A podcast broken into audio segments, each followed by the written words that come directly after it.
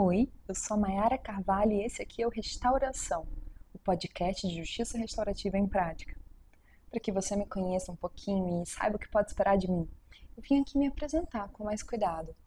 Eu sou potiguar, nascida em Natal, mas hoje eu moro em Belo Horizonte, na terra das alterosas.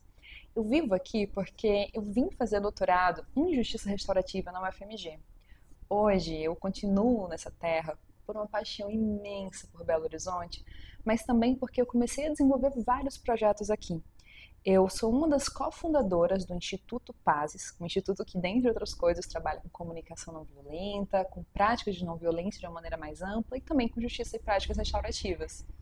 Além disso, eu ajudei a desenvolver o programa Nós de Justiça Restaurativa nas escolas, porque eu faço parte da Comissão de Justiça Restaurativa daqui de BH.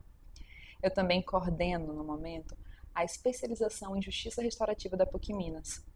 Justiça restaurativa faz parte do meu cotidiano, no meu dia a dia, dos meus sonhos mais profundos e também das maiores realizações que eu tenho feito nessa terra. Eu estudo e trabalho com conflito e violência há muito tempo, desde os meus primeiros dias na graduação de Direito, talvez até antes disso.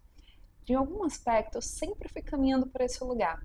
Eu procurava entender um pouco mais, compreender justiça restaurativa, mas mais do que isso, compreender as relações dos seres humanos com relações como conexão, com violência, com conflitos. E nessa trajetória eu acabei entrando no mestrado também em direito, no doutorado em direito, mas foram duas coisas principais que me transformaram completamente e fizeram com que eu chegasse até aqui. A primeira delas foi que no ano de 2015 até um pedacinho de 2016 eu fui trabalhar na Palestina e em Israel. Trabalhei com conflitos humanitários, prestava ajuda humanitária e lá eu conheci um sem número de práticas de não violência em meio a uma guerra. Isso abriu muito meus olhos. Além disso, foi também lá que eu vi diversas práticas do que aqui no Ocidente a gente chamaria de justiça restaurativa, mas que lá eram simplesmente práticas culturais e me fizeram abrir muito meu olhar sobre as possibilidades de atuação para além de conflito e violência, com justiça e práticas restaurativas. Eu também tive a oportunidade de estar junto de uma escola girafa, de uma escola de não violência, que tem na cidade de Ramala, na Cisjordânia. A outra prática que mudou completamente e acabou me fazendo chegar até aqui foi que no doutorado eu acabei fazendo uma entrevista, na verdade um projeto de uma pesquisa empírica de quatro anos, em que eu entrevistei diversas pessoas que atuaram num programa chamado Segurança com Cidadania.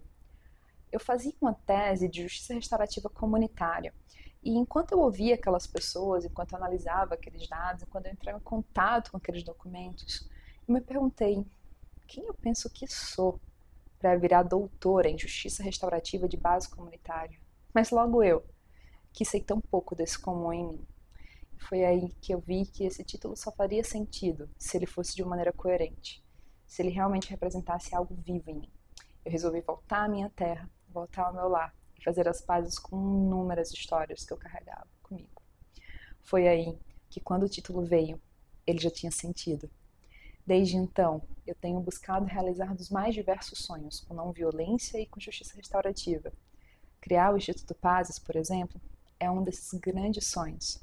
Esse podcast é outro deles. Eu queria agradecer a você pela caminhada conjunta. Que bom, que bom que estamos juntos aqui.